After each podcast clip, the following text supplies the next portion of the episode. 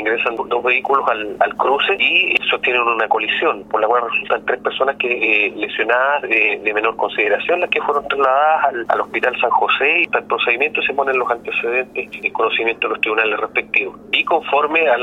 los elementos de prueba y elementos convincentes que, que determine o que lleguen a conocimiento del tribunal, ya sea por las partes involucradas o por el informe que está haciendo Carabinero en este momento, te va a, determinar eh, la real responsabilidad que conductor fue el que ocasionó el accidente.